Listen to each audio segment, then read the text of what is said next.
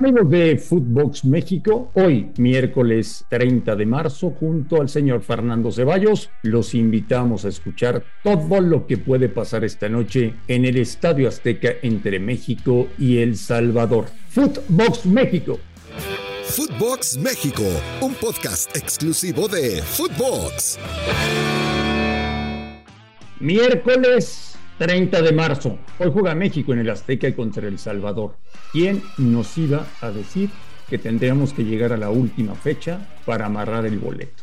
Bueno, hoy México va a calificar para el Mundial. Y según Martino, a partir de mañana, ya con el boleto en la mano, todo será más sencillo y se podrá trabajar de mejor manera. Señor Ceballos, ¿cómo le va? Me da mucho gusto saludarle. ¿Qué tal, André? Fuerte abrazo para ti y para todos. Yo, yo lo único que difiero con Martino es que no debe de ser a partir de mañana, tendría que ser a partir de hoy.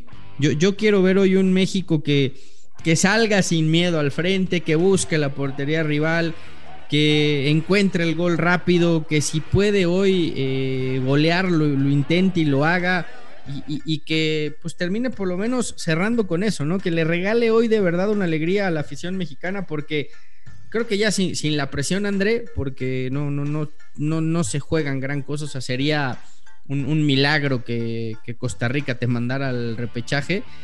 Creo que sin esa presión hoy México puede hacer un gran partido en el Azteca y, es lo, menos ¿no? que se les puede pedir después de esta eliminatoria tan, tan trompicada. ¿no? Eh, ya adelantó Martino que va con lo mejor que tiene.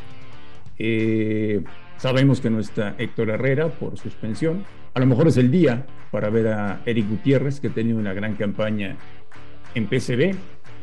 Y yo me imagino, Fernando, te voy a platicar lo que creo que va a pasar hoy en el Azteca. Tú me vas diciendo si estás de acuerdo o no estás de acuerdo. A ver. Uno, no espero una gran entrada. No, no creo que vaya a haber una gran entrada y, bueno, también es una pena porque por lo apretado que va a estar el calendario, no creo que vaya a haber despedida de la selección en el Azteca y puede ser de la, última o de las últimas veces que vean a México previo a la Copa del Mundo. Yo no espero un partido de gran calidad. Creo que veremos algo bastante concacafquiano hoy. Totalmente de acuerdo. El Salvador se va a venir a, encerrar atrás, a intentar de que México no lo golee. Si puede mantener el cero, con eso se van felices. Y, de ahí la obligación de México a tener que salir a buscar el partido desde el minuto uno. Cuando acabe el partido, que va a ganar México, son capaces de meter mariachis a la cancha para festejar. Y yo creo que no hay motivos para festejar por la eliminatoria que hemos tenido. Ahí sí difiero. Que, festejen, André, que, que, les den una alegría, ¿no? Te digo, ha, sido una eliminatoria muy trompicada, venimos de una pandemia, venimos de vivir muchas cosas. Yo creo que hoy la, afición puede festejar, ¿no? Que, su equipo va a ir al, al Mundial que después de todo se va a jugar una Copa del Mundo más. Y, después eh, será, creo que nuestra responsabilidad y nuestro trabajo hacer un análisis de, lo que fue y lo que podría ser una vez que conozcamos el próximo viernes los rivales que tendrá México en el Mundial. Lo que yo sí no espero hoy es gente en el Ángel, ¿no? Ya, ya también sería demasiado, ¿no? No, no, no, no, no, bájale, bájale, bájale. Sí, no, no, no, no, no. Pero bueno, hoy termina esta fase clasificatoria. Eh, tuvo algunas cosas buenas, tuvo muchas cosas malas. Eh, es una sorpresa que Canadá termine primero. Hoy México se pelea con Estados Unidos el segundo lugar del grupo. Y bueno, pues simple y sencillamente a esperar, Fernando. Esperar el viernes en el que vamos a conocer a nuestros rivales. Le, ayudó mucho a Canadá, creo yo, más allá de la, de la buena selección que tienen y, de, y de que han encontrado o encontraron un estilo y, jugaron muy bien la eliminatoria, hay que decirlo. Pero vi una Canadá suelta, ¿no? Realmente sin ninguna presión. Un equipo que, que tiene treinta y pico de años sin jugar una Copa del Mundo y que viera apenas a su segundo mundial era una fiesta Canadá, pasara lo que pasara, y lo supieron afrontar de esa manera sin restarles mérito alguno. Hicieron una gran eliminatoria. Eh, la presión estaba más en México y en Estados Unidos, y ahí están los dos disputándose el, el 2 y el 3. Creo que México va a ser tercero, porque sinceramente no creo que, no creo que Costa Rica vaya a dar la sorpresa ante, ante Estados Unidos. Y, a partir de ahí, insisto, creo que lo que tendrá que hacer el Tata es tratar de recuperar sensaciones del inicio de su ciclo, porque no todo ha sido malo en estos tres años, ¿no? cuando tomó la selección se les veía una idea, jugaban a algo, dieron buenos partidos, ganaron esa primera Copa Oro y, y después sí entró en un bache y en un letargo de un año, año y medio en donde no, no ha aparecido. Entonces, creo que, creo que yo ahí sí coincido con Martino, ella ¿eh? con la tranquilidad y el boleto en la mano tiene tiempo para trabajar, para recuperar sensaciones y también para analizar fríamente quién está y quién no está para, para jugar una Copa del Mundo, ¿no? Ayer platicabas tú del tema, ¿no? Eh, después de hoy, ¿cuándo volverá a jugar la selección mexicana un partido en el Azteca? Por diferentes circunstancias, ¿eh? Sí, complicado, complicado porque tienes que cumplir los compromisos que tienes firmados en, en Estados Unidos porque hay muy poco tiempo de preparación, André. O sea, hablamos de fechas FIFA en verano, eh, septiembre y octubre, ¿no? O sea, tienes tres, tres ventanas prácticamente. Por ahí te van a meter por con calzador la, la lamentada Nation League que yo no sé si Martino la vaya a jugar con el equipo titular porque pues también arriesgarte a que, con todo respeto, Haití te lesione a un jugador importante. uno, uno de Guyana te mete una patada, claro. Sí, no, pues no, ¿verdad? Entonces, creo que sí va a llamar a, a, los jugadores eh, importantes, por lo menos para trabajar con ellos, pero no los veo teniendo muchos minutos. Y, y, ya es lo que te queda, porque el, mundial es en, en, meses, ¿no? O sea, se, se, se apretó mucho el calendario entre la pandemia y que el Mundial se juega en, noviembre, ¿no? De la alineación que vamos a ver hoy contra El Salvador a la alineación del primer partido del Mundial, ¿crees que haya muchos cambios?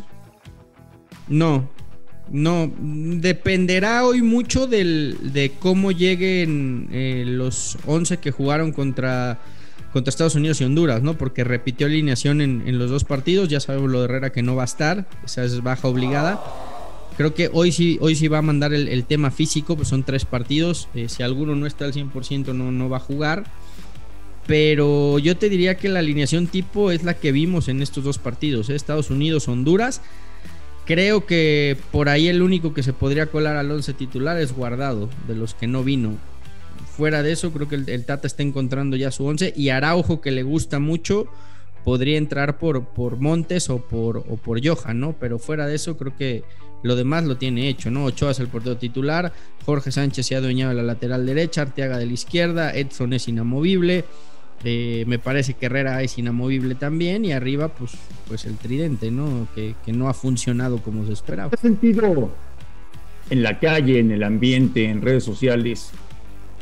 ¿Tienes una idea, Fernando, de por qué hay un divorcio en este momento entre la afición y su selección? Muchas cosas, André. Creo que de, pasando por lo futbolístico, que es lo más importante, eh, que a la, afición no, no, le ha gustado cómo ha jugado esta selección en las, en las eliminatorias.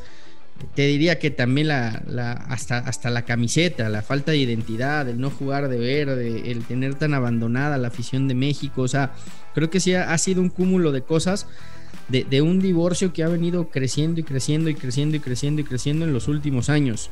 Yo espero que ahora, sabiendo que en cuatro años el Mundial se juega en México, trabajen en, en, en reconquistar a la, a la afición mexicana, pero cuando tú como como federación no tienes la autoridad para decirle a la marca que te viste, oye, en, mi casa juego de verde y hazle como quieras, pues desde ahí ya vienen, viene una, una inercia que te lleva a que, a que la afición diga, no, pues esta, esta no es mi selección. O sea, yo, yo sí veía aficionados el otro día que decían, puta, pues de, qué color me voy a la Azteca, ¿no? O sea, claro, claro, claro, claro. ¿qué, camiseta me pongo? Pues si, si, si somos la verde y jugamos de negro, pues imagínate. Totalmente de acuerdo.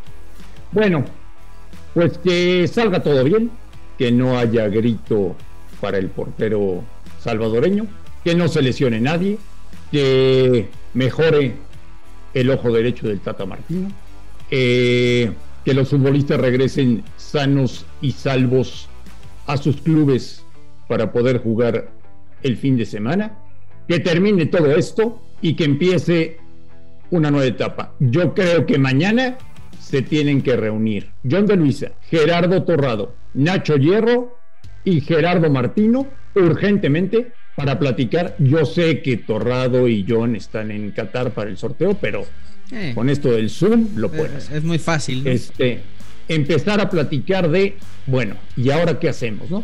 Sí, claro, ya la planeación.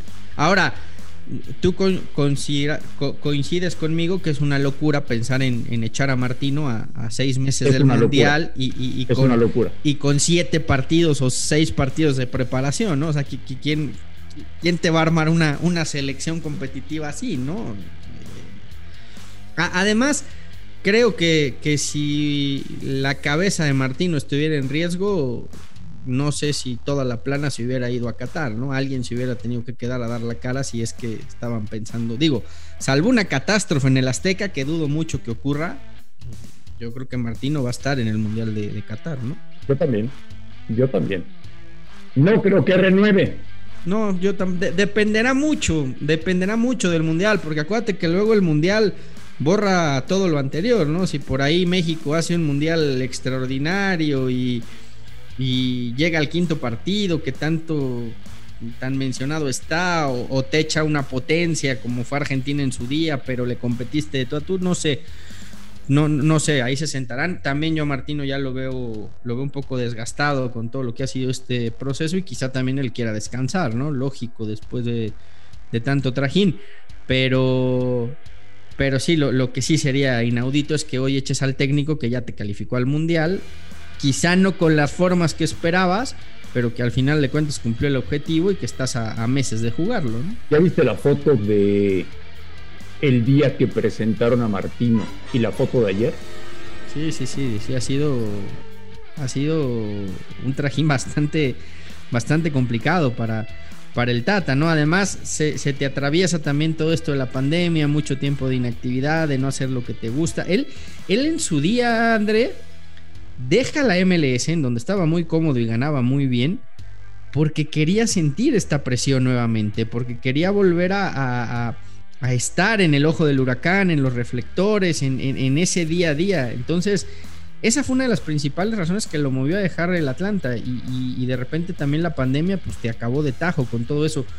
Yo, yo igual que tú deseo que se recupere, que esté extraordinariamente bien de salud y creo que tiene que ser el técnico de México en el Mundial. Pues bueno, Ceballos, nos vemos en el Azteca al ratito. Ahí nos veremos. Fuerte abrazo, André. Amigos de Football México. Miércoles 30 de marzo. Gracias por escucharnos. Un fuerte abrazo y estamos en contacto el día de mañana. Esto fue Footbox México, solo por Footbox.